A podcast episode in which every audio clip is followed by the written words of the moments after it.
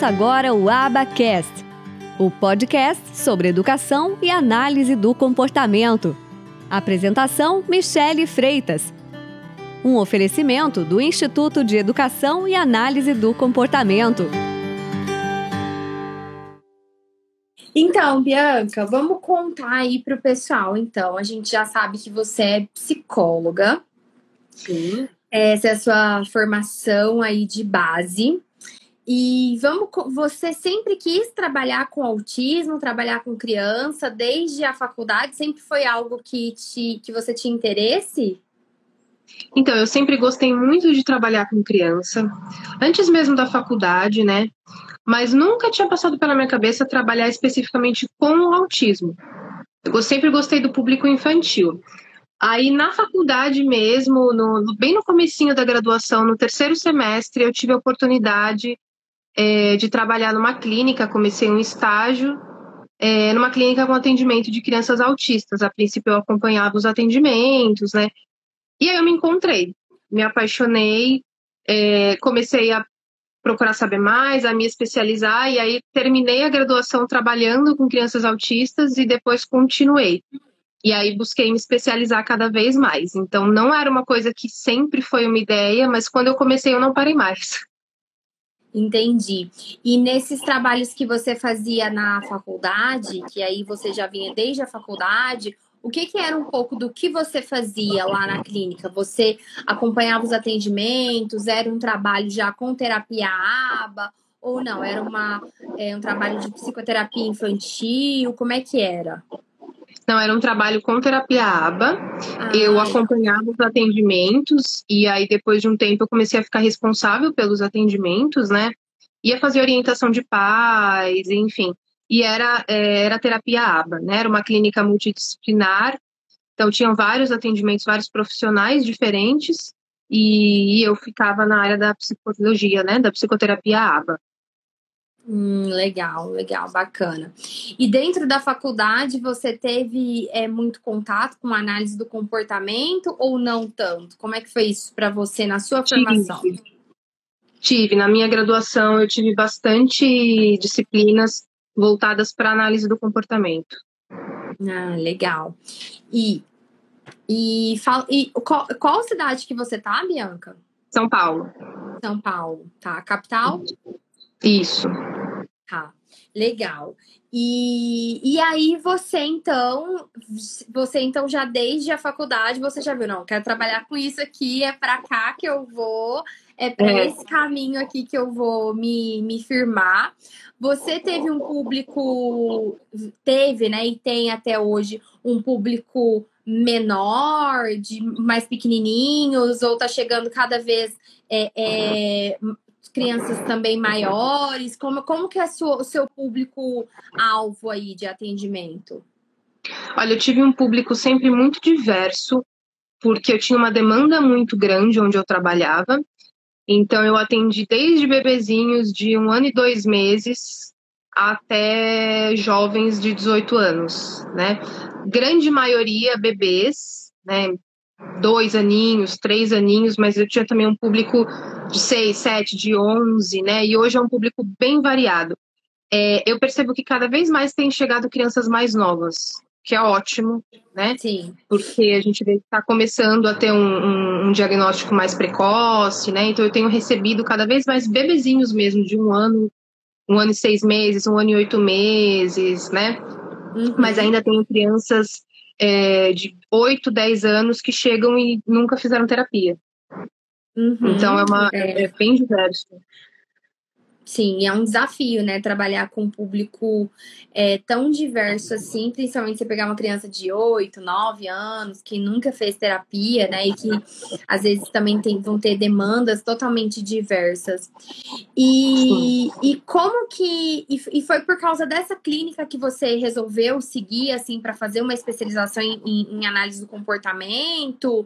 É, como, que, como que foi isso? Porque é, você poderia ter trilhado diversos caminhos, né? E, e, também você poderia ter falado assim: ah, mas eu estou trabalhando aqui, eu já sou psicóloga, não necessariamente vou, vou, é, é, preciso fazer uma especialização, já estou na área ali, já você já tinha uma experiência ali grande, às vezes até maior do que pessoas que já eram formadas, mas que não é. tinham experiência, eu, eu imagino isso mas que não tinham experiência especificamente com autismo.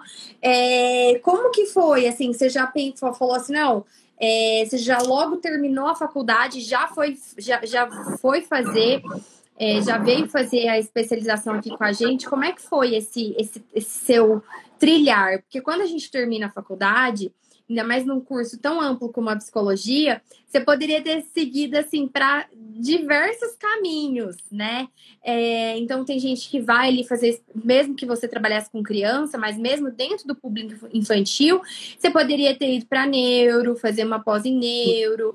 É, fazer ali diversos caminhos e você já foi ali certeira para ali se especializar em terapia ABA. Então, como que foi? Qual que era ali o seu raciocínio por detrás? O que, que, você, o que, que você pensava ali? Então, como eu já tinha essa vivência com a aba, né? E já na graduação eu tive muito. Eu me identifiquei muito com a análise do comportamento, né? Então, durante os atendimentos, durante a experiência que eu tive, eu tive é, bons resultados com a aba, né? Me identifiquei muito com o trabalho e acredito muito na ciência aba, né? Eu acho que quando ela é bem feita, da forma que tem que ser feita, ela é muito maravilhosa, né? Eu acho que a aba ela abrange muita coisa dentro do, do autismo ou de qualquer outro transtorno do neurodesenvolvimento, né? Mas eu acho que você consegue trabalhar de uma forma muito ampla. É, eu vejo que algumas pessoas ainda têm uma ideia da aba como se fosse uma ciência muito engessada. E hoje em uhum. dia eu não vejo mais por esse lado. Né? Eu acho que você tem diversas possibilidades de trabalhar é, de, pela aba, mas de uma forma um pouco mais natural, né? de uma forma que não seja tão mecânica. Então, eu gosto muito da forma que a aba propõe é, as intervenções, né? da forma como ela olha para cada criança de forma individual. Então, desde você fazer uma avaliação e fazer uma, um planejamento para a criança de acordo com a necessidade daquela criança, e não só é, num estímulo é, em ensinar algo novo, ensinar uma nova habilidade, né? Mas também focar no que está atrapalhando, né? não só em aprender, mas também o que, que você precisa eliminar no comportamento daquela criança que pode estar tá prejudicando. Então, desde o começo, eu sempre me dei muito bem com a aba, então eu não pensei duas vezes. Quando eu terminei a graduação, eu já tinha muita experiência, já, já sabia trabalhar pela aba, mas eu queria ter a certificação, porque eu sei que às vezes é importante até mesmo para as famílias, quando chegam, né, elas buscam por um profissional qualificado e tem que buscar. Então, eu, eu decidi fazer por isso, né? E eu, eu gosto muito de estudar. Mesmo que eu já saiba, eu gosto de ir atrás, porque eu acho que sempre tem algo novo para a gente aprender. Então, por isso que eu decidi já sair da, da graduação e já iniciar numa pós-graduação para aprender coisas novas e, enfim, Sim, e, e com certeza, é, vou, porque assim, foi um tempo que, que é, está sendo tempo que eu, eu, acho, eu acho que você já terminou ou você ainda está cursando? Já terminei, não. Já, já terminou. Eu acho que, mas foi um tempo em que você também pôde se dedicar só a estudar aquilo, né? Porque dentro da psicologia, enquanto você estava na faculdade, você tinha ali que se dividir em diversas disciplinas. E, e aí, quando você está numa especialização, justamente a ideia é essa, né? Que você possa focar e olhar apenas para aquilo é, e ampliar o seu. É como se pegasse um microscópio, né? Não, agora eu vou olhar só para isso aqui e aí é. eu vou ampliar meu leque. É claro que toda aquela parte inicial é, de princípios, você já tinha essa base, de behaviorismo, você já tinha essa base, mas também com um olhar é, é, às vezes, assim, cada vez que a gente, não sei se você sente isso, assim, já que você gosta de estudar, mas cada vez que você lê uma coisa, você vê uma, uma, uma aula, mesmo que de um tema que você já saiba, às vezes eu, pelo menos, fico com aquela sensação: nossa, eu não tinha pensado nesse aspecto, nossa, é, me vem um insight novo é, que eu passo a construir com base em algo que eu já sabia, mas às vezes não tinha dado aquele clique em determinado ponto, em determin, sobre, sobre é, olhar sobre determinada ótica. Então, assim, também é bom por isso, né? Porque você passa a ver sobre determinada ótica, porque são outros professores, são outras, é, é, tá inserido em outro contexto.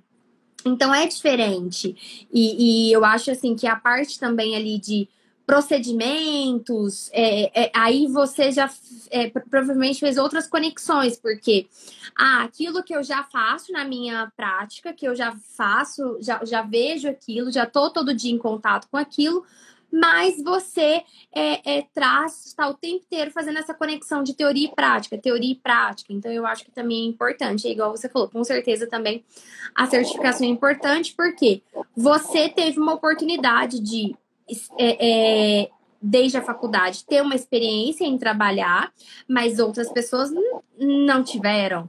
Então, é, você teve é, é, mais disciplinas de análise do comportamento, mas você pode ter outros profissionais cursaram psicologia e não tiveram, porque já que a grade ela não é, é padrão, né, no Brasil inteiro.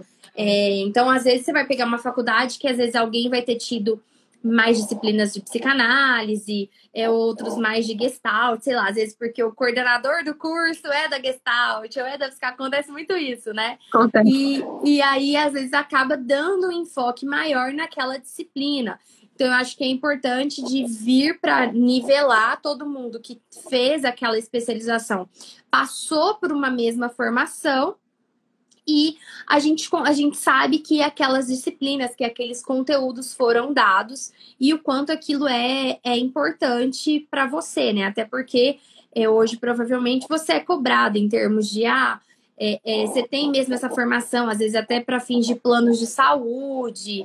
É, tem, toda essa, essa parte, é, é, é, toda essa questão, né? Hoje está sendo cada vez mais pedido e cobrado isso dos profissionais, independente da graduação de base deles, né? Então a gente a gente vê a gente vê isso e e teve assim o que, que você você é, viu algo assim que de diferente na pós que você achou que nossa isso aqui realmente é, é, não tinha pensado por esse lado é, novas visões que a gente vai dando, que a gente vai pensando. Não sei se você tem esses momentos quando você está estudando. Muitos. Eu tive bastante. até ri. É, eu tive bastante isso e ainda tenho, né? É, até porque é, eu tive experiências, eu tive durante muito tempo da graduação, né? Então eu já vi de tudo um pouco.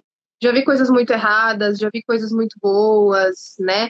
Então, por isso que eu quis mesmo fazer é, após, quando eu terminei, é, para trabalhar da forma que, que eu julgo correta, né? Uhum. Então, assim, quando você vê de tudo, é bom porque você aprende o certo, mas você aprende também o que você não tem que fazer, né? Sim. E após me trouxe muito isso, de falar, nossa, isso, é, isso eu não sabia, isso estava errado, isso eu posso melhorar, né? Então, por isso que eu gosto de sempre estar tá buscando, porque eu acho que sempre tem coisas novas para você aprender principalmente quando você está lidando com crianças, é, com um transtorno que ainda tem muito para ser descoberto, né? Eu acho que é sempre importante você estar tá se atualizando, né? Então, é, como eu já na graduação tive essa experiência muito grande, de demanda muito grande, muitas crianças, de idades muito diversificadas, né? Então eu, eu vejo muita coisa que eu falo, nossa, isso teria sido muito bom naquela época, Sim. Né? Então, é, hoje eu me sinto muito mais segura, muito mais preparada, depois de ter iniciado esse estudo, né, do que eu estava antes. Mesmo com toda a experiência, hoje eu me sinto muito mais preparada. E tenho certeza que daqui a um ano eu vou estar mais preparada ainda. Eu acho que é sempre uma construção. Sim. E você teve, assim, a, experiências, assim, de viver, às vezes, é, que eu, eu acho que isso acontece muito, mas eu não sei se você teve essa, essa experiência de, às vezes, é, tá num lugar, ter um supervisor, ter uma pessoa que já tem mais tempo de formado, e que às vezes a pessoa tá aplicando um procedimento de maneira errada, tá fazendo alguma coisa de maneira errada, tá fazendo orientação de outras pessoas de uma maneira errada. E aí a gente se vê numa situação muito difícil, num dilema ético, que até a gente discute muito sobre isso é, nas práticas supervisionadas, a gente fala muito desses dilemas éticos que a gente é colocado, é, de ver que tem uma conduta que não é a que você faria, às vezes a gente não quer nem usar a palavra, ah, você tá errado mas às vezes a gente fala assim: olha, eu faria de uma maneira diferente, eu faria de tal, de, de eu, eu, seguiria tal caminho. Você se, você se viu assim na sua prática, assim, nessas, nessas situações, desses dilemas, Sim. e aí, às vezes, até é, como que você ia ficar perante os pais? Você se viu assim nesses, nessas situações difíceis? Sim, eu passei muito por essas situações difíceis, na minha época de estagiária mesmo. Então era difícil é, me posicionar, porque aí tinha aquela coisa de ser estagiária e de ter uma supervisora que já era formada, com muita experiência, né? Então você fica naquela, falo, não falo, será que é o meu lugar de fala, enfim. Hoje, é, depois de formada e agora fazendo é, a pós, eu prezo muito por ter essa independência no meu trabalho, né? De poder fazer da forma que eu acho correta e não de simplesmente se adaptar a um modelo que não é o que eu aprendi que é o certo. Né? Então, hoje eu prezo por isso, por estar em um lugar é, que faz um trabalho da forma que tem que ser feito, né? Com respeito às crianças, com respeito às famílias, enfim, com supervisão adequada, né? Hoje eu me dou ao luxo, vamos dizer assim, porque a gente sabe que tem muitas pessoas que acabam se submetendo a situações assim como você descreveu, porque precisa trabalhar, porque acaba não tendo uma voz ativa para falar, né? E infelizmente ainda existem muitos lugares que trabalham de forma errada com o ABA. Sim. Né? Que, que Mesmo fazem as pessoas não... tendo as qualificações, Sim. mas assim, a gente vê muito, né? Você deve receber, por exemplo, muitas crianças que vieram de outros atendimentos. Sim, sim, de atendimentos onde é, planejamento terapêutico era o mesmo para várias crianças, né? Já recebi muito. Então a gente ainda vê muita coisa errada. Por isso que eu acho importante estar sempre buscando informação para que a gente possa também passar essa informação de qualidade, né? Porque a gente recebe famílias muito desamparadas, é, famílias que acabaram de receber um diagnóstico, né? Então não tem informação, não sabe o que buscar, onde buscar, o que esperar, né? Então acaba caindo em mãos erradas. E quem paga por isso é a criança, né? Eu, eu costumo falar que o resultado da terapia, o resultado da aba, de uma intervenção bem feita da aba não é meu, é da criança. Quem tem resultado não sou eu. Eu quero que a criança tenha resultado. E eu acho que qualquer profissional que fizer uma intervenção bem feita vai conseguir alcançar isso, né? Então eu recebi já muito, não, não só na terapia, mas é, médicos também, que às vezes são insensíveis, que às vezes não dão diagnóstico. A gente ainda tem muita dificuldade em receber os diagnósticos de crianças mais novas. E aí, famílias que dependem de um convênio médico têm muita dificuldade em iniciar a terapia, né? E tempo é desenvolvimento para as crianças, né? Então, é uma coisa que a gente não pode perder.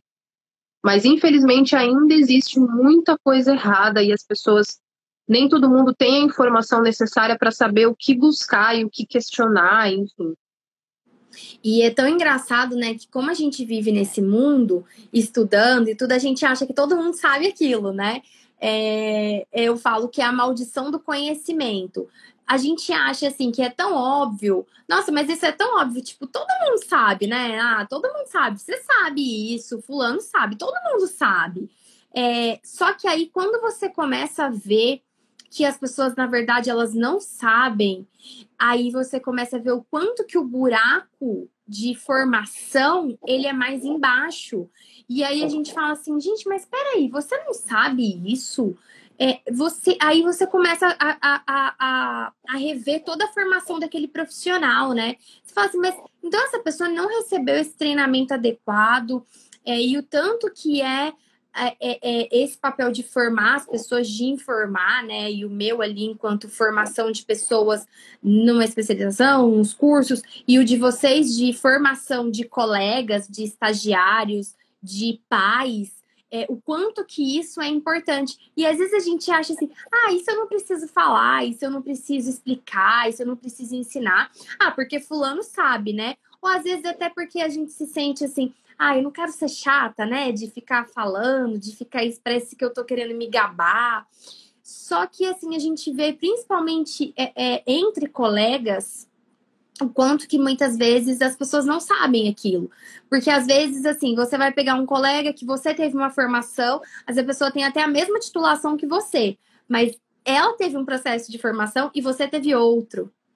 E aí a gente começa a ver é, aí pelas atitudes da pessoa e como ela ela age nas suas, na sua intervenção, na sua prática, aí a gente começa a ver o quanto que a formação foi diferente. Né, o quanto é. que, é, é, pelas atitudes dela, o tanto que é diferente, o quanto que às vezes é, isso vai causar um dano, vai causar um prejuízo muito grande é, para as famílias.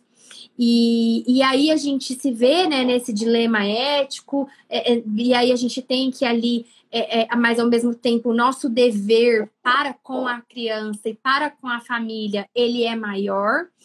E, e aí a gente fica assim numa situação muito difícil. Por exemplo, você já recebeu ali famílias que tinham, é, é, você até falou ali no início, ah, porque as pessoas tinham muito preconceito com análise de comportamento, com terapia ABA. Você já recebeu famílias reticentes que falavam assim, ai, olha, eu não gosto desse tal de aba, desse negócio dessa terapia. Às vezes vieram traumatizadas de um processo de pessoas que é, é seguravam a criança, faziam procedimentos que não são coisas que a gente faz mais, que não são coisas. Na verdade, eu e você nunca fizemos, né? Quem, quem fez são pessoas já, já mais antigas, mas na verdade não antigas, porque eu já, já tive esse serviço sendo prestado com o meu próprio filho, desses procedimentos que eu já até contei para vocês, esses procedimentos de segurar, de colocar o pé em cima, que são coisas que a gente sempre fala, gente, a gente não faz isso, não é esse é. o caminho. Você já teve, você já teve esses, esses casos assim e como que você lidou? Já, eu já tive muitas famílias que chegaram assim muito resistentes é, ao ABA e não só ao ABA, mas a terapia em si, a deixar a criança sozinha dentro da sala com a gente, né? É, já recebi crianças que foram agredidas em terapia, é, na escola. Então é difícil ganhar a confiança dessa família e a gente entende, né? E já recebi muitas famílias falando assim: ah, mas eu não quero o ABA, eu quero Denver. Certo. Falou ótimo. Mas o Denver é um pouquinho do ABA, né? O Denver ele é uma perninha ali do ABA. E uhum. eu acho o Denver ótimo, né? É, tanto que eu sou muito a favor de um ABA mais naturalista. Eu acho que a gente tem que olhar muito para a criança, né? O que, que aquela criança aceita, o que, que aquela criança está preparada nesse momento. Né? Então, eu já recebi sim. Eu acho que o acolhimento à família faz toda a diferença é, nessas situações, né? Então é importante que você passe uma confiança para a família, explique qual, como é o seu trabalho, o que, que vai ser feito, o que, que não vai ser feito. Então, olha, aqui isso não vai acontecer e não deve acontecer aqui nem em lugar nenhum né? Eu acho que parte muito desse princípio. Não só com as famílias que chegam é, com algum trauma, com alguma experiência ruim, né? Mas acho que com toda a família, porque a terapia é um processo, principalmente a aba, é um processo que você tem que fazer em conjunto com a família. Né? Então é muito importante que vocês estejam alinhados, é muito importante que a família saiba de tudo que está acontecendo, de tudo que está sendo feito e que ela faça também, né? Então, eu acho que o acolhimento à família, assim, é o principal. É você conversar, é você apresentar o que está sendo feito, passar segurança para a família, né? Eu costumo sempre explicar o que pode vir a acontecer, né? Então, crianças que são muito agitadas, ou até mesmo muito bebês, num primeiro atendimento, né? Eu sempre aviso, olha, hoje é o primeiro dia, pode ser que chore, mas tá tudo bem, é porque é um ambiente novo, né? Se precisar, eu te chamo para entrar na sala, né? Eu sempre prefiro tentar entrar com a criança sozinha, para que ela possa já começar a se acostumar nesse ambiente comigo, né? Mas em último caso, a, a família entra assim na sala, né? Porque eu acho que uh, é, o objetivo não é fazer a criança sofrer, não é fazer a criança pegar aversão àquele ambiente, e nem a família, porque é difícil para a criança ficar chorando dentro da sala e é difícil para a família que está lá de fora ouvir. Né? Então eu acho que não é, esse não é o caminho. terapeuta também, não é? Uma também. confortável. É e você fala, nossa, o que será que a família está pensando, né? Ouvindo a criança chorar desse jeito, e às vezes não está acontecendo nada, mas é, é primeiro dia, tá nervoso, o pai, a mãe tá lá fora, né? Então, assim, é super compreensível. Então, eu acho que parte desse princípio de ser sempre muito aberto com a família, ouvir o que a família tem a dizer e explicar como que é feito o procedimento e como que não é feito o procedimento, né? Porque eu acho que é muito importante a família saber o que não faz parte da aba. Né? Até no futuro, pode ser que eu não atenda mais essa criança, mas eu quero que essa família saia daqui sabendo o que ela não pode aceitar, o que não faz parte da aba. Uhum. Perfeito. Acho que esse, essa forma de exemplificar o que é aba e o que não é aba é perfeito. Acho que é, é, é, é maravilhoso porque justamente você está preparando essa família para independente se hoje você é a terapeuta dela, mas amanhã você não é, para que ela saiba o que esperar e o que que é, e o que que se tem, que às vezes é, cai nessa. A gente acha que todos os pais, por causa das redes sociais, das informações, eles sabem, mas muitas vezes eles não sabem. E a gente também não sabe, às vezes, o nível de qualidade dessa informação. Às vezes vão ter informações precisas, mas vão ter informações que vão ser imprecisas. Então, é, a gente também não pode sair achando que todo mundo é, é vai saber é, o que, que é tudo, né? Só porque a gente vive ali, porque às vezes a gente vive dentro da bolha, né? Da nossa própria é. bolha de terapia aba, de autismo, a gente sabe que todo mundo sabe o que, que é isso, só que não. É, então é, é, importante a gente, a gente ter, essa, ter esse cuidado. É, eu acho que ter esse, infelizmente, é, in, tem, felizmente, cada vez mais nós, estamos, nós estamos tendo mais profissionais terapeutas ABA. Nós estamos tendo é, é mais especializações, é, mais uh, cursos, só que aí existe o contraponto, porque nós também vamos ter mais profissionais que não estão capacitados, que vão para é, vão para vão fazer uma intervenção que não é de qualidade, né? Então a gente tem esse esse contraponto também dentro da área. Então, acho que vai acontecer um processo, já deve estar acontecendo, de receber cada vez mais os pais receberem mais diagnóstico. Com isso, mais médicos também estão se conscientizando e estão Sim. aprendendo que eles precisam recomendar terapia ABA. Eles estão fazendo isso, essas pessoas estão sendo encaminhadas para terapia ABA, só que o grande problema está sendo terapia ABA de qualidade. Acho que esse tem sido hoje é o grande uh, desafio da área, você ter é. terapia aba de qualidade. Então, isso vai muito é, do profissional que ele vai pegar. Por quê? Você vai ter, aí como em toda profissão, você vai ter aí dentistas e dentistas, médicos e médicos. Então você vai ter, é, você vai ter um médico, um dentista que vai esquecer um pedaço de algodão dentro do dente da pessoa e aquilo vai causar um problema gigantesco. É, então, você vai ter terapeutas ABA que vai ter condutas, é, que às vezes ele foi treinado dessa forma, ou ele não foi treinado, é. É, ele não recebeu treinamento e aí ele faz. É, então, assim, vão ter, vão ter pessoas que é, vão se vão falar que estão fazendo terapia ABA é, e aí a gente cai nesse problema dos métodos terapêuticos, que aí o Denver entra nele, que não é que o Denver é um problema, mas a pessoa precisa deixar claro para o pai qual o tipo de serviço que ele está prestando. É, que é, o problema não é do Denver, o problema é do profissional que às vezes não pontua qual tipo Sim. de serviço ele está prestando. Porque às vezes ele está com uma criança de seis anos e ele está falando que ele está fazendo Denver, sendo que a própria recomendação do Denver é até os quatro anos. Então, assim, aí a gente, a gente começa a ter esses problemas é, de formação de pessoas e de, de prestação de serviço para as pessoas. Até as pessoas estão perguntando aqui, Bianca, vamos até falar, é, a, por exemplo, é, o que, que, não faz parte da terapia ABA, né? Vamos, vamos falar, gente, o que, que acontece? É, eu, eu, vou, eu vou falar um pouquinho, e aí, Bianca, você pode contar pra gente como que é a prestação de serviço que você faz na, na, na sua tá. clínica, é, do momento que você recebe essa criança. Mas só para eu dar, dar uma, uma, uma, pincelada geral, o que, que acontece, gente? A terapia ABA, é, quando você recebe uma criança, a terapia ABA ela passa por um processo de avaliação individualizado.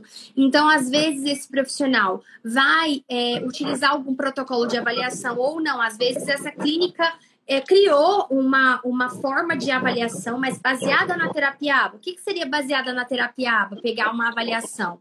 Olha, ela vai analisar tudo como um comportamento. Então, ela vai olhar para a parte da criança.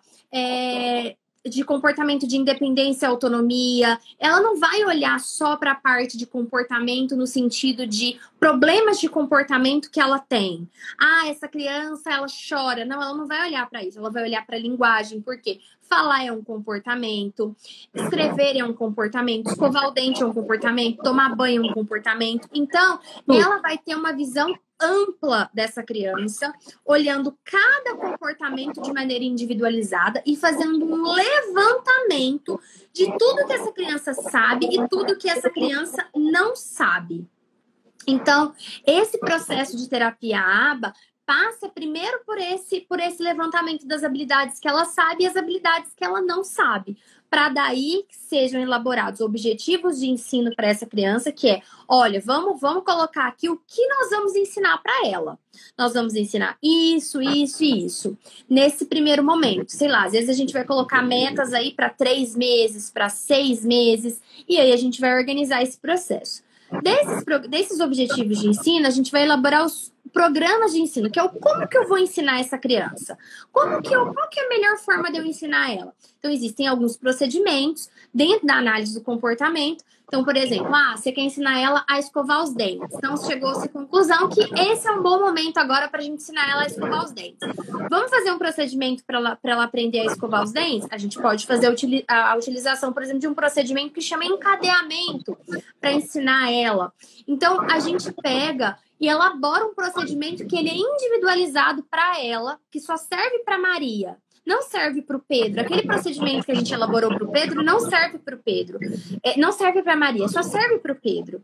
Então, a gente vai, é, a, a, vai ocorrer a aplicação desses programas de ensino de maneira intensiva, e vão ser coletados dados, porque todas as decisões da análise do comportamento aplicada são baseadas em dados.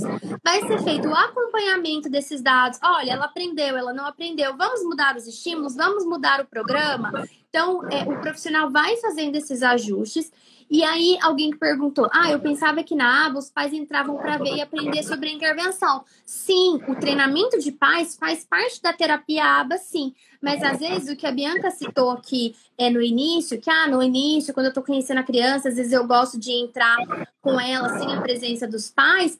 É, é, é tudo isso é, é, é, é organizado conforme a, a, necessidade da criança naquele momento. Então, com certeza, pode ser que em algum momento né, Bianca? Você pegou aquele pai e falou assim: não, hoje eu quero que você participe da sessão, ou você vai estar em algumas sessões agora porque eu quero te treinar, por exemplo, a você ensinar a sua criança a pedir o que ela quer. Você vai fazer um treino de mando e vai ensinar a mãe esse treino de mando, esse treino de pedido.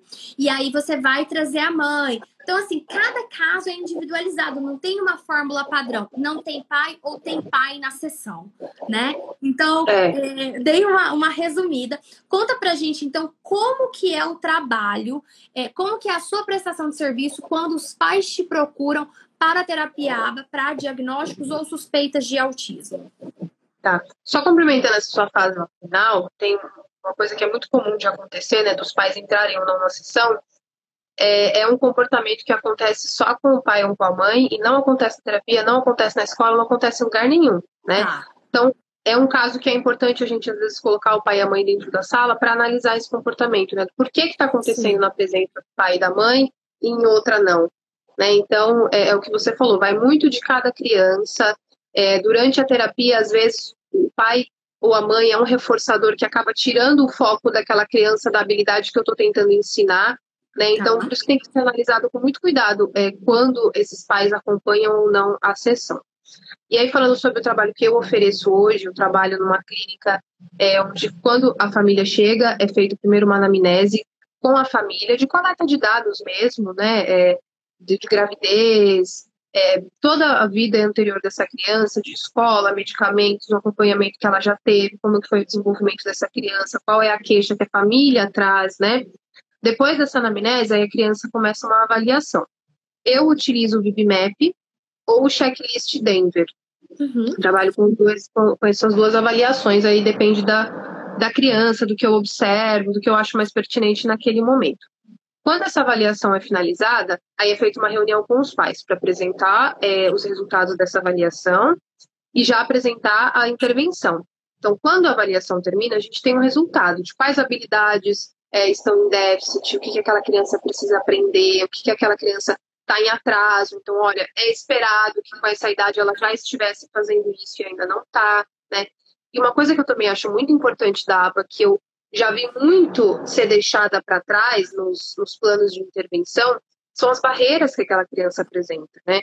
Então, é muito comum, eu vejo muito plano de intervenção em habilidades, então vou ensinar, vou ensinar, vou ensinar, mas você não para para olhar no que está prejudicando. E aí aquela criança não evolui porque tem um comportamento que está ali atrapalhando, não deixa ela aprender e você não está focando naquilo.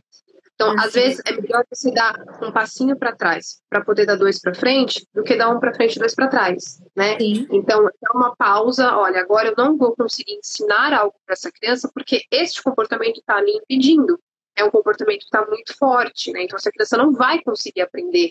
É, seja comportamento de birra, comportamento autoestimulatório. Eu tive muitas crianças é, que não conseguiam aprender porque tinha uma questão sensorial muito forte, né? É, de, de fazer movimentos com as mãos, de colocar as coisas na boca, é, de se beliscar, enfim, não, não tinha como focar.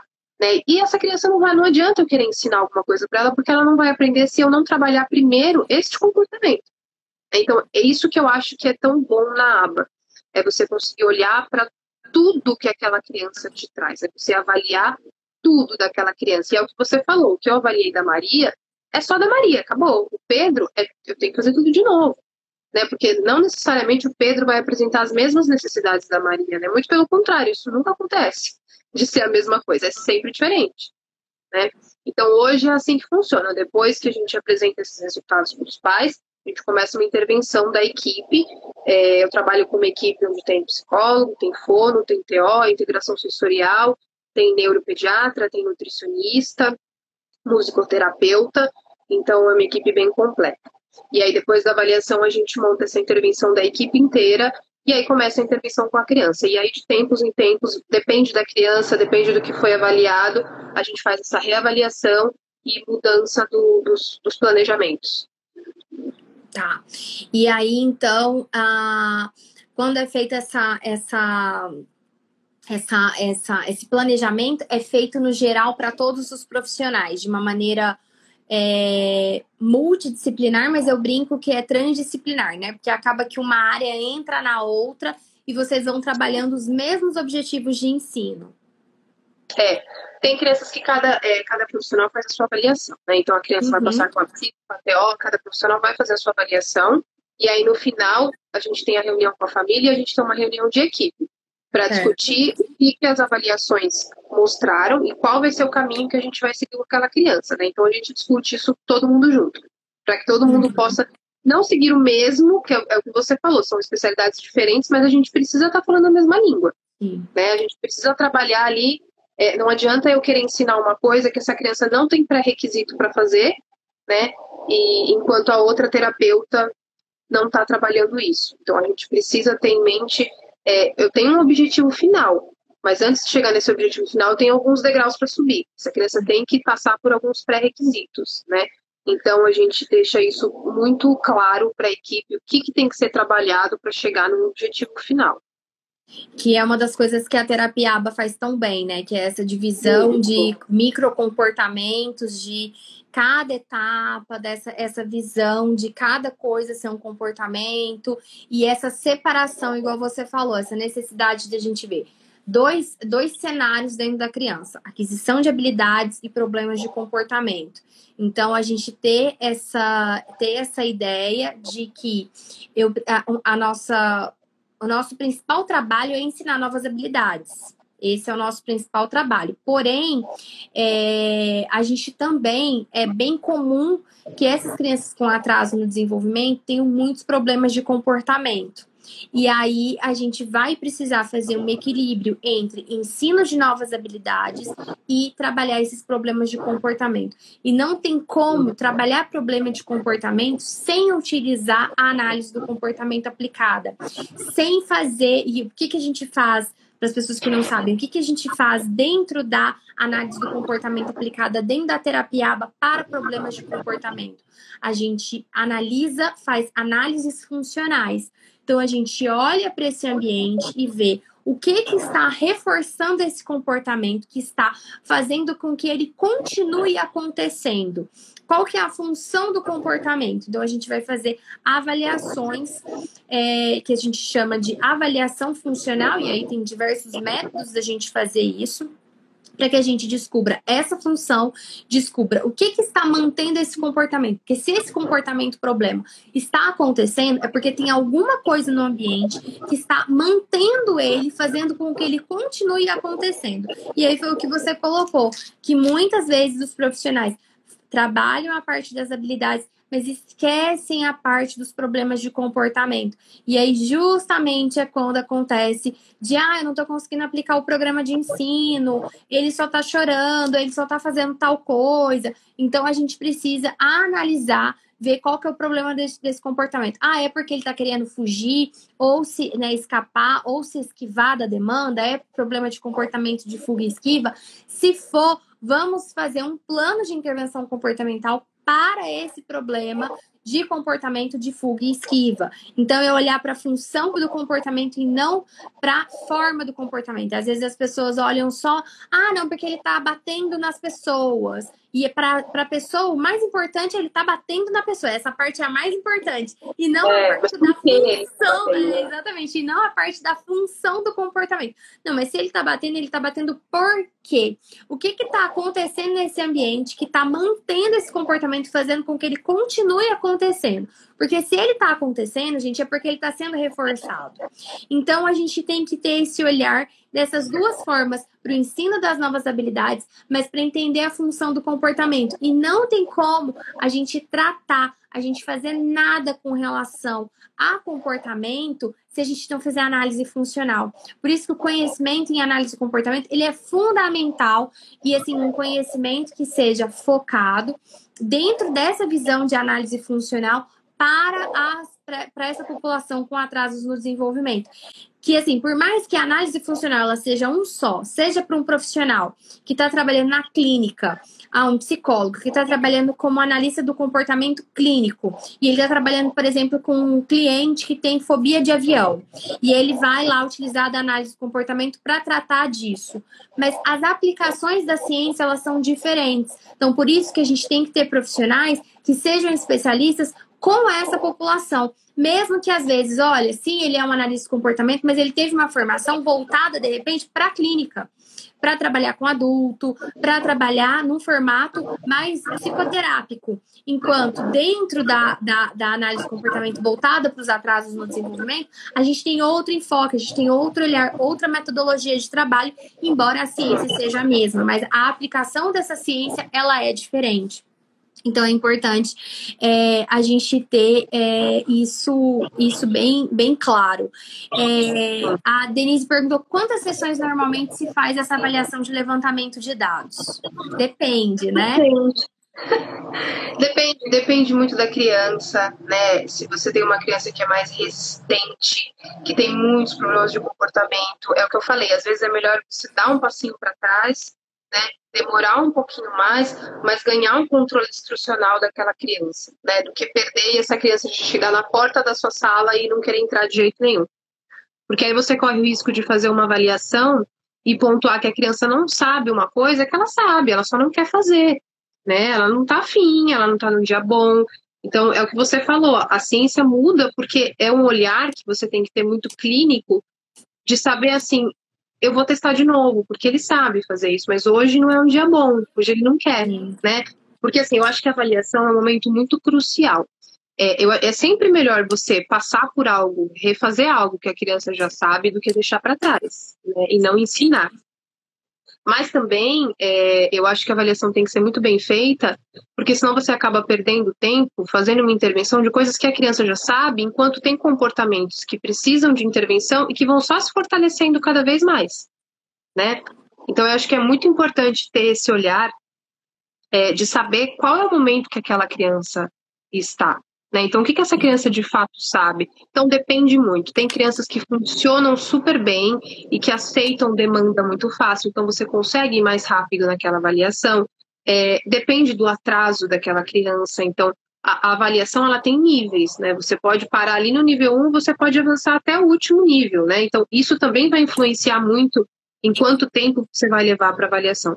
Então depende, não tem como falar assim número de sessões, vai depender muito do que aquela criança vai aceitar naquele momento, é, de como está o desenvolvimento daquela criança, quais são os comportamentos, problemas que aquela criança está apresentando, depende muito. É, e aí só, só assim, o que, que acontece? Numa avaliação que geralmente é o que a gente usa, que eu recomendo para as pessoas utilizarem como o VibMap, às vezes você vai demorar diretamente com a criança ali. Se uma criança que tem menos repertório, você vai ter menos coisa para avaliar. Se chegar uma criança lá é, que não fala nada, então ela tem um repertório muito limitado, você vai ter poucas coisas para avaliar naquele momento. Quanto maior o repertório da criança, quanto mais coisas ela sabe, quanto maior domínio da linguagem ela tem, mais coisas você mais vai ter que avaliar. Quanto mais velha ela é, mais coisas espera-se que ela soubesse. Logo, teremos que ver ah, o que, que uma criança de 5 anos é esperado que ela saiba é, do ponto de vista da linguagem, do ponto de vista de comportamento de independência e autonomia. Então, a gente vai ter que olhar tudo isso que é esperado por uma criança dessa idade e saber se ela faz ou não. Então, esses fatores, além da questão é, dos é, é que a Bianca trouxe dos problemas é, é de comportamento, é, vão ser aí importantes para saber se olha, é uma criança mais colaborativa, menos colaborativa. Então, isso vai in, in, influenciar. Então, às vezes, uma criança que tem um repertório muito pequeno, às vezes você vai demorar aí umas duas horas diretamente com a criança, mais umas duas, três horas com os pais para fazer a coleta das informações. E aí você somou ali quatro, cinco horas de avaliação. Aí você tem mais um tempo de planejamento de toda essa intervenção, que aí são outras horas de trabalho. Às vezes, uma criança que tem, é, que, que tem um repertório maior, às vezes você vai demorar umas 12 horas com a criança. Aí eu tô colocando em número de horas, cada um vai calcular ali conforme seu tempo de sessão, para vocês saberem os números de sessões. Mas eu sempre gosto de colocar em hora, porque hora todo mundo sabe que uma hora é 60 minutos e ponto final. Então, é, você às vezes vai demorar umas 12 horas com a criança. Dentro do VibMap, por exemplo, é esperado que a gente vá na escola. Ah, agora tem tempo de pandemia, tem, tem, tem criança que não está indo para a escola. Ok, você não vai avaliar esse ponto agora, você vai deixar ali suspenso para quando voltar à normalidade você avaliar, mas você vai ter muitas outras coisas para avaliar. Tem coisas Sim. que você vai avaliar se a criança sabe ou não, não com base em nenhum protocolo, mas com base no que é esperado para a criança daquela idade. Às vezes, você vai avaliar também com base no que a, a família esperava que a criança fizesse. Às vezes, você tem uma demanda, tem um comportamento que para a família é muito importante. Então, você vai avaliar quais são os pontos dentro desse comportamento maior que a criança consegue fazer para que você possa dividir esse comportamento em pedaços menores que sejam ensináveis, e aí você ensine esses pequenos pedaços até chegar no objetivo final, que às vezes é esse comportamento maior, que para aquela família é importante, que para a família do Pedro, às vezes aquilo é muito importante, mas que para a família Sim. da Maria aquilo não tem a menor relevância. Então vamos pensar num exemplo prático. Às vezes é uma família que gosta muito de viajar. E aí, então, para que essa criança consiga ficar no avião, é um repertório muito importante para essa família, que vai impactar diretamente a qualidade de vida dessa família. Às vezes você vai ter uma outra família que não. Para eles é muito importante que a criança consiga ir para a igreja e ficar lá na igreja no período do culto religioso daquela família. Então, a gente precisa trabalhar muito com a individualidade, a gente utiliza esses protocolos é, é, para fazer levantamento de repertório, principalmente repertório de linguagem e de habilidades que são relacionadas com a linguagem, mas tem muito esse olhar, que é como a Bianca trouxe: olha, a gente senta com a família, a gente conversa e a gente analisa o que, que é importante também para a família que a criança tenha, que vá é, é deixar essa família também mais motivada, é, é, é, a gente fala muito isso, né? Que no treinamento de pais, muitas vezes, é, se você quer ter sucesso no treinamento de pais, é também você escolher comportamentos alvos que sejam reforçadores para a família. família. Então, por exemplo, a Bianca falou para a gente lá no início da live: olha, eu tive muitos resultados com a terapia ABA, é, eu vi a aplicabilidade dessa ciência, eu via resultados. Ou seja, o comportamento dela de estudar sobre terapia ABA e de foi super é, reforçado.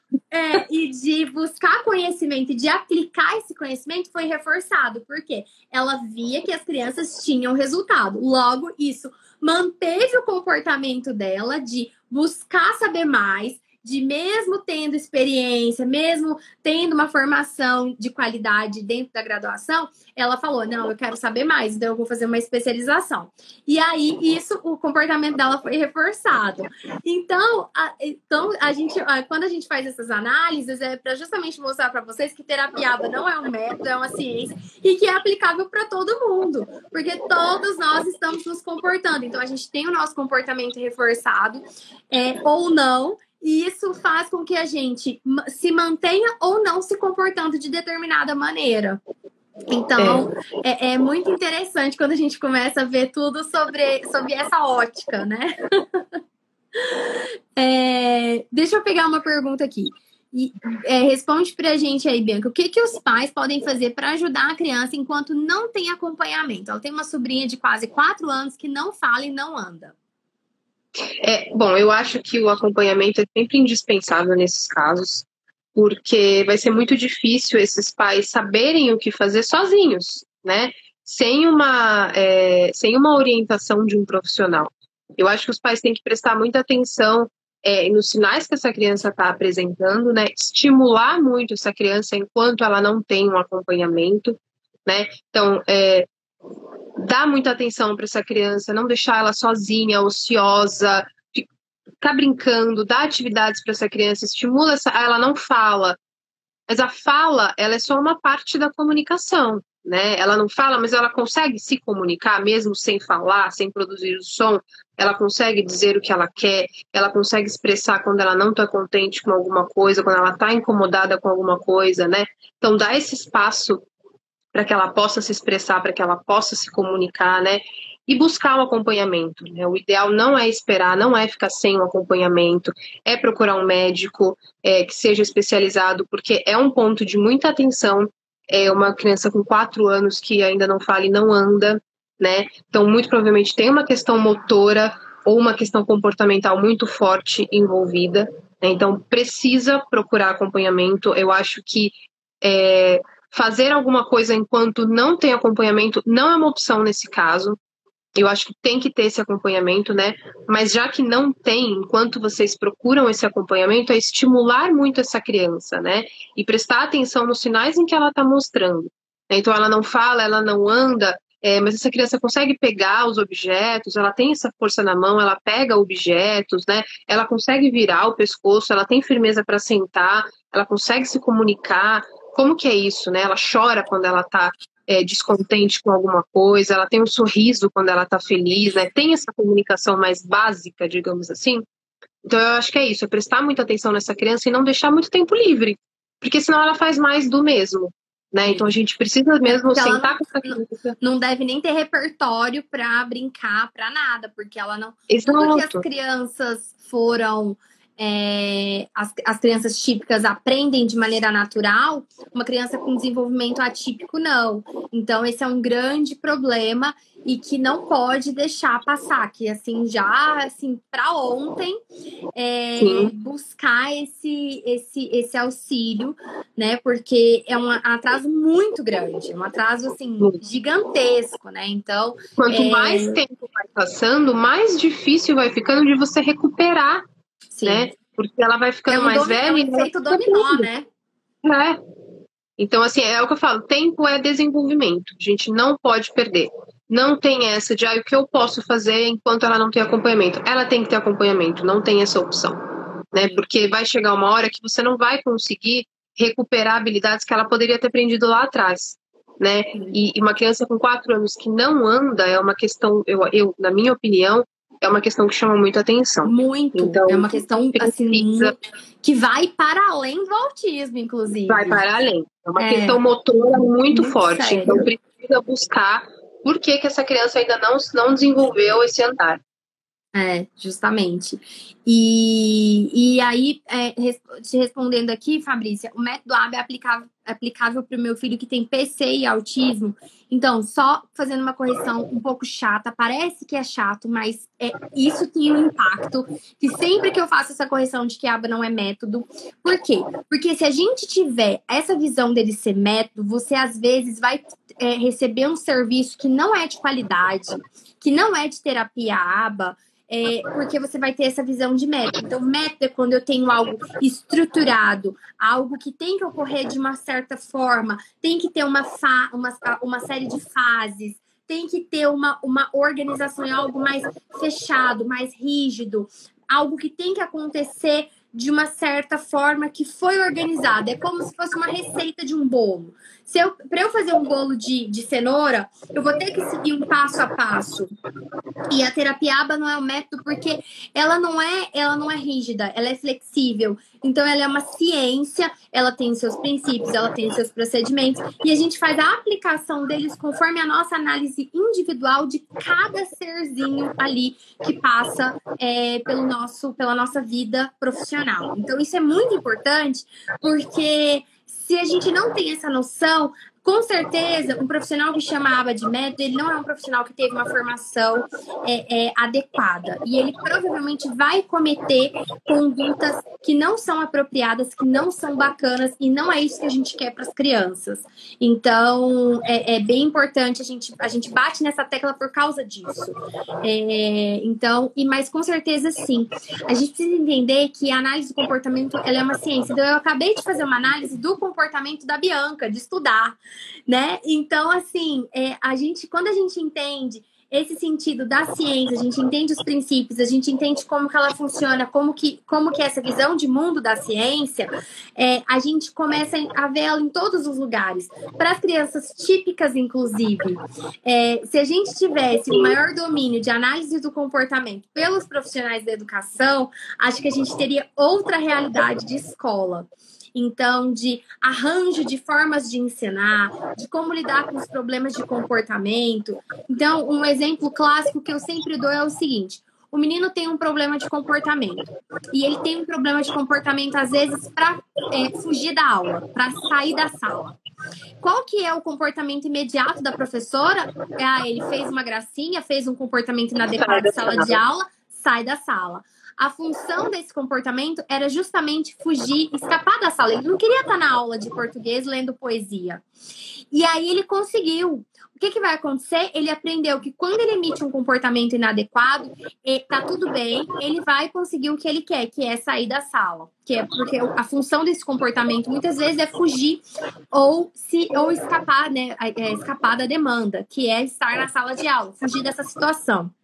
Então, é, olha como que o sistema educacional já foi, é, olha essa visão, né? Ah, ele, ele faz alguma coisa de errado, ele tem é, suspensão, dá, e fica três dias sem ir para a escola. Pronto, era tudo que ele queria.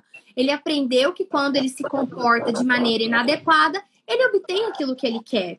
Então, a gente, quando começa a olhar para a função do comportamento, isso vale para tudo, para a vida, para o comportamento do seu marido, para o comportamento do vizinho, para o comportamento da amiga, para todo mundo. Então, quando a gente começa a ver todos, todo esse conhecimento, a gente, a gente é, vai vendo quanto que isso faz sentido para todo mundo, para qualquer criança, independente do diagnóstico, porque essa é uma outra beleza que eu vejo da terapia ABA. A gente não olha diagnóstico.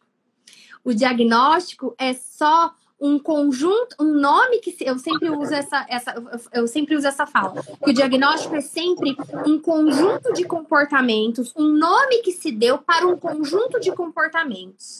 E para a gente o mais importante é a análise individual desses comportamentos, não o nome que se deu, o diagnóstico. Ele é PC, ele é autista, ele é, ele tem síndrome de Down, ele é alguma coisa. Então, para gente, não. Para gente é quais são as habilidades que ele tem, quais são as habilidades que ele não tem. Como que eu posso planejar um ensino e um trabalho para ele, para que ele possa adquirir mais habilidades, ser mais independente, mais autônomo. O que, que eu posso fazer para ele ter menos problemas de comportamento? Então, o nosso olhar é sempre esse. O diagnóstico para gente não nos diz não nos diz nada sobre essa criança. Então, Ou a falta isso é importante. Também, Ou a né? falta, a falta dele, justamente. Perfeito, perfeito. Não nos diz. Então a gente não tem essa, essa visão, por isso que a gente não espera diagnóstico para fazer nada. E não é porque a gente tem diagnóstico que vai mudar alguma coisa na nossa na nossa, na nossa, no nosso planejamento terapêutico. Não, isso não acontece, porque a gente está olhando para o indivíduo e não para o diagnóstico. E eu acho que esse é um olhar tão respeitoso para com o ser humano, não é? Que, que isso, para mim, é, é, é, é, é a máxima, assim, de respeito para com o outro e não para com diagnósticos. Até porque, dentro do autismo, que é um espectro tão amplo, você me dizer que uma criança é autista, você não me diz nada sobre ela. É, é, é, eu posso ser uma criança autista totalmente que fala, que se comunica, que vai passar ali até desapercebida. Você vai ter outra que não, que não fala nada. Você vai ter outra que é um meio termo. Então, assim, não me diz nada é, o diagnóstico dela. Então, a gente tem que até que. A gente, eu sei que a gente precisa dessa questão do diagnóstico, às vezes, para direitos, igual a Bianca estava falando, olha, os médicos precisam colaborar com os pais. A gente vê uma incapacidade muito grande dos médicos em dar diagnóstico, postergam isso. E aí o que, que acontece? As pessoas não têm acesso a direitos. Então, eu, é, Diogo, meu marido, até já fez uma live sobre os psicólogos podem sim dar diagnósticos. Eu, só que eu sei que muitas vezes isso ainda não é aceito. Eu acho isso um absurdo. Principalmente para o convênio de saúde. Não Exatamente. aceito. Eu acho isso o fim. É um é, absurdo. É um absurdo o psicólogo, porque a gente tem mais psicólogos do que neuropediatras, do que psiquiatras infantis. Então, é, é um profissional mais acessível, que está em mais locais, ele é mais acessível financeiramente e que ele tem a plena capacidade de dar um diagnóstico, porque muitas vezes o psicólogo vai passar ali diversas sessões com a criança para fazer uma avaliação e a gente tem avaliações médico, muito né? mais, muito mais. A gente tem avaliações diagnósticas ali para ajudar isso, para ajudar nesse processo de, de diagnóstico e que o médico nem vai utilizar, nem conhece. E, e, então, assim, eu acho uma baita, assim, de uma, de uma sacanagem com as famílias, com os profissionais, é, uma hierarquização muito grande do médico acima do, do psicólogo, é, sendo que ele é um profissional que tem sim essa capacidade. Então, é, a, gente, a gente tem batido muito nesse, nesse tema, é, falado sobre isso para conscientizar as pessoas que sim, os psicólogos podem dar diagnóstico, mas que às vezes a gente sabe que não vai ser aceito, principalmente pelo convênio. Mas eu acho que a gente precisa brigar para isso ser aceito, para isso ser mais difundido, para se fazer valer o direito que é, que é estabelecido por lei para com os profissionais da psicologia. Para, acho que os, os, os outros profissionais da saúde também podem dar dentro das suas respectivas áreas. É, só que a gente sabe que a psicologia acaba tendo uma abrangência mais ampla, pegando a parte toda de desenvolvimento da criança. Então, eu acho que isso é uma. A gente sabe que o diagnóstico é necessário, então tem essa importância. É, mas eu, por exemplo, como não psicóloga e analista do comportamento, não, não tenho essa máxima do, do diagnóstico. Para mim, é análise dos comportamentos, mas reconheço a necessidade, a importância do diagnóstico e da gente ter mais profissionais para fazer isso. E acho que uma, uma excelente é, é, é, saída é você ter esse, esse direito dos psicólogos sendo uh, de fato cumprido, né? Que é poder dar o diagnóstico. Então, eu acho isso muito importante, até porque os médicos acabam só enrolando o processo muitas vezes. E aí Sim. as pessoas não têm, e às vezes as pessoas colocam na cabeça, né, Bianca? Não, ele não tem diagnóstico ainda, então não preciso fazer terapia. É, mas, mas a criança, por exemplo, não fala. Né? Então, assim, não tem problema que não tem diagnóstico, mas tem alguma dificuldade, né? Era para estar tá falando? Era. Então vamos trabalhar essa fala. A gente não vai trabalhar o diagnóstico, né? Ele pode vir depois, ele pode não vir, mas a gente vai trabalhar em cima da dificuldade que aquela criança está apresentando no desenvolvimento, no dia a dia dela, né? Então eu compartilho muito desse sentimento disso que você falou. É, de assim, o diagnóstico para a gente é o menos importante. Eu entendo muito a importância para as famílias, às vezes até para um alívio mesmo, né? Para ter uma resposta, saber se um é ou se não é. Né? Exato. É, as famílias ficam muito angustiadas, né? E por questões burocráticas de direitos, de convênio médico, enfim. Mas pra gente, é, é o que você falou, a gente vai olhar para a dificuldade que aquela criança está apresentando, né? Então, ah, o médico não quer dar o diagnóstico. Tudo bem, a gente vai fazer a intervenção mesmo assim.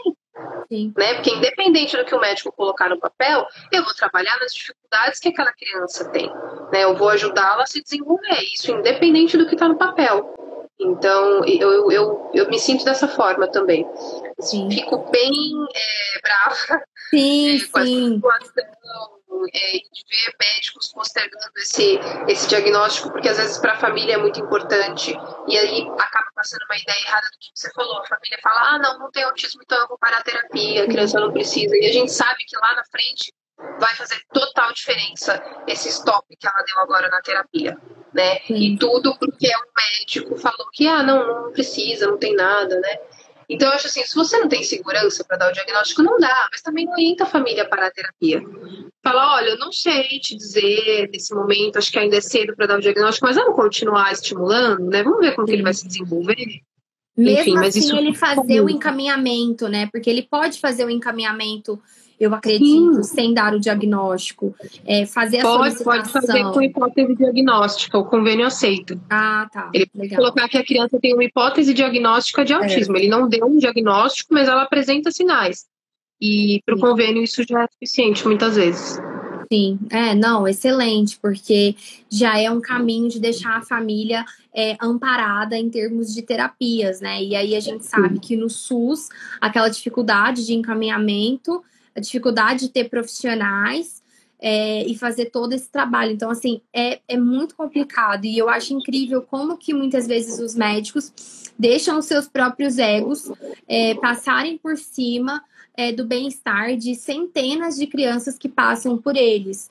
Então, assim, é, eu acho que a gente, os pais, muitas vezes, né, têm que lutar muito ali pelo diagnóstico. É, eu entendo a parte de direitos, mas é o que a gente fala para vocês. Mas lutem para que vocês tenham a continuidade do, do, acompanhamento, independente do diagnóstico, mas não pausem, não parem porque vocês não tiveram. Busquem então outro médico. Às vezes eu até falo, é, então, às vezes, tenta juntar um dinheiro e ir num médico particular, um médico que já esteja acostumado com isso, é, que já tem essa vivência de autismo. É, então, assim, tente fazer isso para que você pelo menos tenha esse papel que eu sei que é tão importante para te dar acesso a outros direitos. Então, e que às vezes eu sei que pelas vias do SUS ou não vai acontecer ou vai demorar muito para acontecer. Então, mas não deixa de buscar esse acompanhamento, é, que é o que a gente sempre fala. Não, não ache que porque não tem diagnóstico seu filho não precisa ser estimulado, porque se você chegou num ponto de buscar algo, buscar um profissional, buscar esse diagnóstico, é porque você tá vendo que esse atraso existe. Então, e com certeza existe grandes chances desse atraso ser maior do que você pensa. Então, é, e mal não vai fazer. Não. Pode ser que não seja nada, pode ser realmente que a criança só teve um atraso na fala, falou mais tarde, né? Mas assim, mal não vai fazer, gente, né? Então, assim, vai ser ótimo. Mesmo Exatamente. que essa criança no futuro não venha a ter realmente um diagnóstico de autismo, não vai fazer mal a terapia, muito pelo contrário, vai estimular esse comportamento, essa habilidade, enfim, que está em falta agora, né? E que está prejudicando essa criança, porque prejudica. Prejudica na escola, prejudica em casa, enfim. E quando, e quando é pequenininho, às vezes esses atrasos são menores. À medida que essa criança cresce, esses atrasos vão ficando maiores, maiores, maiores. Sim. E aí é quando você vê que a coisa toma proporções. Aí você vai tendo dimensão do problema é, mesmo. Lá pelos oito, nove anos é quando você vai ali tendo uma, uma maior dimensão dos, dos, reais atrasos que essa criança tem. E Adriana te respondendo, psicólogo com TO. TO é terapeuta ocupacional. Então, geralmente, a gente tem o psicólogo, que é uma graduação, e tem o TO, que é o terapeuta ocupacional, que é uma outra graduação. É, que realmente é um profissional. O terapeuta ocupacional é um profissional em falta. É, a gente tem pouco profissional no mercado é, e aí é, é, algo mais difícil. O terapeuta ocupacional geralmente é quem vai trabalhar a parte de desenvolvimento motor, alguns profissionais vão trabalhar com outra linha que é a integração sensorial, é, mas é um profissional às vezes um pouco mais difícil de se encontrar. Ele tem em menor número do que psicólogo, do que fono, do que é. físio. O terapeuta ocupacional realmente é um profissional mais difícil, mas é um profissional que muitas vezes faz sim parte é, do, do, do, da equipe. Eu até, ultimamente, tenho feito várias lives com terapeutas ocupacionais. Estão em falta, mas aquilo ia ser, elas estão aparecendo, é. Então, é, aí, ó, a Márcia é TO, tá vendo? Sempre tá. tem um TO aqui. Eu ando atraindo muitos TOs, porque eu acho que nas duas últimas semanas eu fiz duas lives com duas terapeutas ocupacionais, ambas alunas é aqui. É difícil mesmo. É, mas é, é mais difícil mesmo de você ter. Geralmente, muito em São Paulo, a maioria estão lá no estado de São Paulo, pelo menos. Então, por exemplo, aqui em Goiânia não tem mais faculdade de terapia ocupacional. Ou seja, não estão se formando novos profissionais. Isso é extremamente preocupante. Então, é uma profissão que precisa ser olhada com carinho e é uma profissão extremamente importante. É, então, só para te responder. Então, às vezes, o médico ele vai encaminhar para psicólogo, fone, TO. Aí esse é outro problema. Às vezes o médico não encaminha para terapia aba, porque ele precisa encaminhar, no caso do autismo pra... especial, para especificamente para terapia aba tá? Então é bem importante aí essas, esse, esse olhar, né? Então acho que a gente conseguiu passar um pouco aí de tudo que a gente faz, é, de como que é o trabalho. E como eu sempre falo, eu tenho a grata surpresa é, de sempre saber como que, como que vocês estão trabalhando, como que é o trabalho de vocês, o que, que vocês estão fazendo.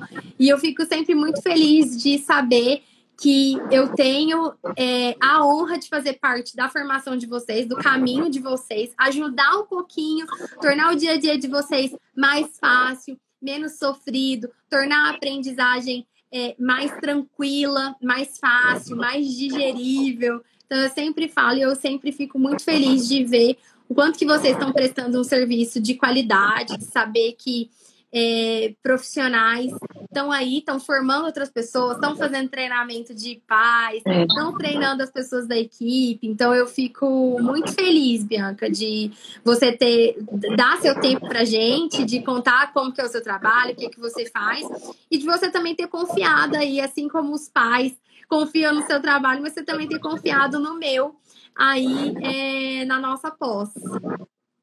Eu que agradeço, agradeço o convite. É, agradeço também o conhecimento que você passa. Foi a melhor decisão ter feito essa pós. Eu indico muito, porque eu gosto muito do método de ensino de vocês, a disponibilização de materiais, né? A grade, eu acho que é sensacional da pós.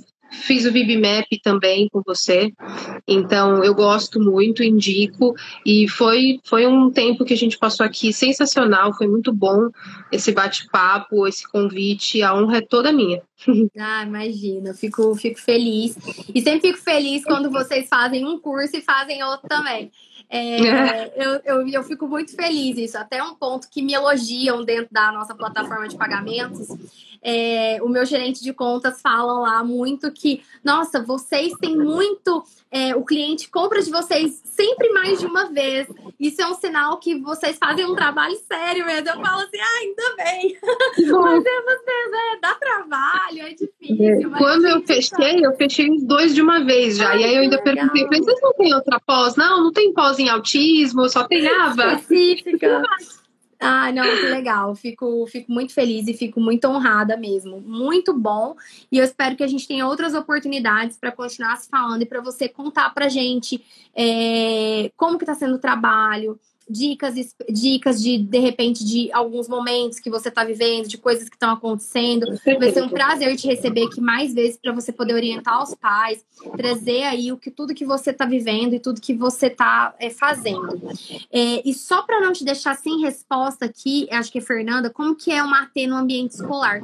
Tem live que eu faço com a AT do meu filho, com a AT do Dioguinho, vai ter um IGTV lá que a gente falou do, sobre o trabalho dela dentro da escola. E ela conta um pouco, ela já está comigo já há cinco anos, e ela conta um pouco de como que é o trabalho dela como AT na escola. Então lá a gente falou só sobre isso. É, então você vai ter esse, esse material lá. E muito obrigado por todo mundo que está aqui com a gente. É, bom descanso para todo mundo. Boa noite. É, nesse finalzinho aí de semana, já de quinta-feira.